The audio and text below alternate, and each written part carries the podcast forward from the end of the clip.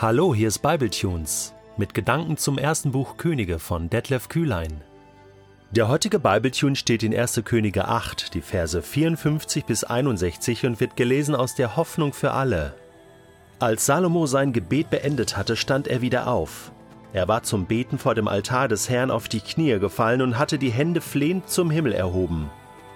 Nun trat er vor die versammelten Israeliten und segnete sie. Mit lauter Stimme rief er der Versammlung zu, Lasst uns den Herrn preisen, denn er hat sein Versprechen gehalten und seinem Volk Israel eine Heimat gegeben, in der es in Ruhe und Frieden leben kann.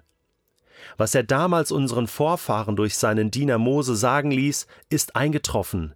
Jede einzelne seiner Zusagen ist in Erfüllung gegangen. Der Herr unser Gott stehe uns bei, wie er schon unseren Vorfahren beigestanden hat. Möge er uns nie verlassen oder gar verstoßen. Er möge unser Herz ganz nach ihm ausrichten, damit wir seine Gebote befolgen und auf alle Weisungen und Gesetze achten, die er unseren Vorfahren gegeben hat. Möge der Herr unser Gott dieses Gebet nie mehr vergessen. Ja, Tag und Nacht soll er an meine Bitten denken. Er möge mir, seinem Diener und auch seinem Volk Israel zum Recht verhelfen und uns jeden Tag geben, was wir brauchen.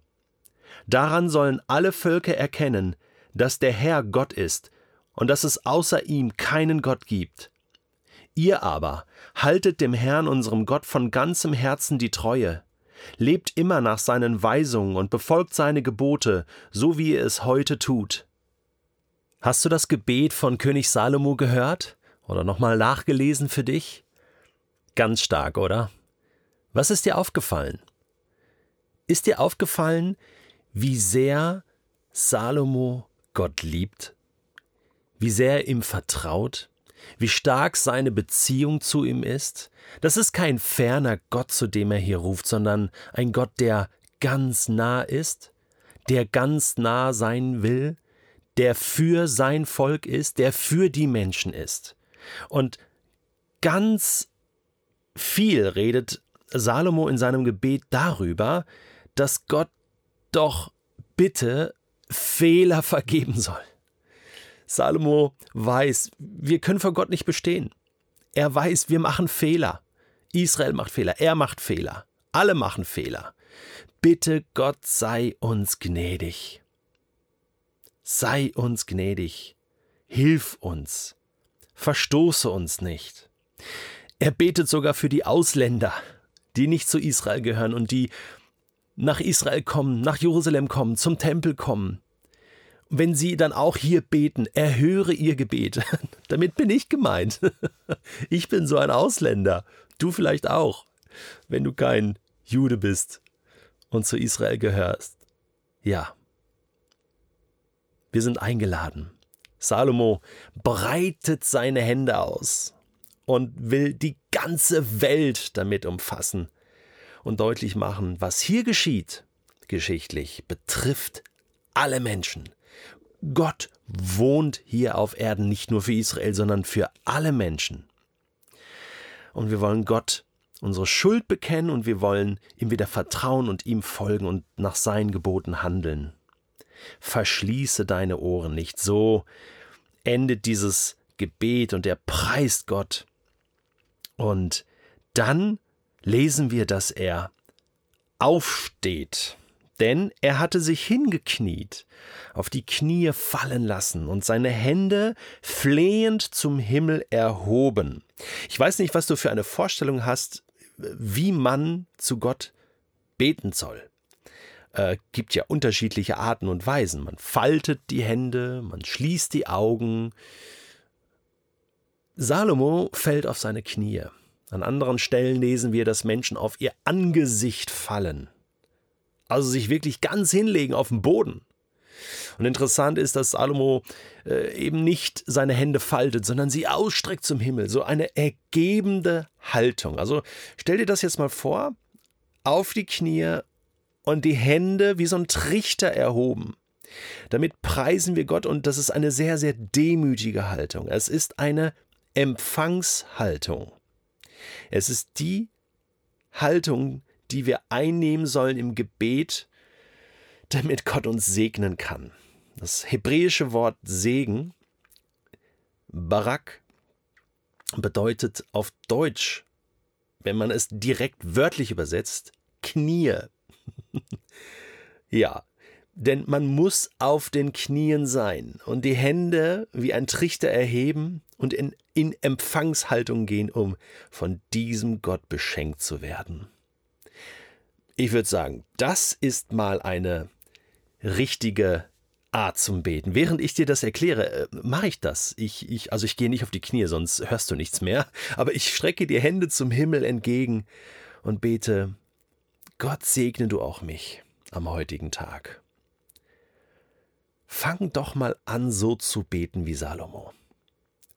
Geh auf deine Knie, erhebe deine Hände zum Himmel und sag, hier bin ich Gott und du bist auch da. Danke für diesen Tag, hier ist mein Leben, ich gebe mich ganz hin, ich bekenne dir meine Schuld und ich will dir heute treu sein. Bitte fülle du mich, fülle du mein Leben, segne du mich und begleite du mich. Ich gebe dir die Ehre. Amen. Das ist ein kurzes Gebet, was du sprechen kannst. Aufknien mit erhobenen Händen zum Himmel. Und dann tritt Salomo nochmal vor das Volk und er segnet das Volk. Wir brauchen Menschen, die andere Menschen segnen, die diesen Segen, den sie von Gott empfangen haben, weitergeben an andere Menschen, an andere Gruppen. Lasst uns den Herrn preisen, ruft er alle auf. Wir brauchen Menschen, die uns aufrufen. Komm, jetzt loben wir wieder Gott. Warum? Ja, und jetzt wiederholt Salomo das, was wir was wir schon ein paar Mal gesagt haben, weil Gott ein Gott ist, der seine Versprechen hält, der uns Ruhe und Frieden gibt, der uns segnet, der seine Zusagen erfüllt, der uns beisteht, der uns nicht verlässt und nicht verstößt. Gott ist für uns. Wer kann dann wider uns sein oder gegen uns sein? schreibt Paulus im Römerbrief, Kapitel 8. Seine Liebe ist für uns. Also das, was Salomo 1000 vor Christus hier betet, das ist, zieht sich durch. Dieses Gottesbild zieht sich durch, durch die ganze Bibel. Und ja, auch das. Lasst uns ihm treu sein. Das tun, was Gott will, seine Gebote befolgen, auf seine Stimme hören.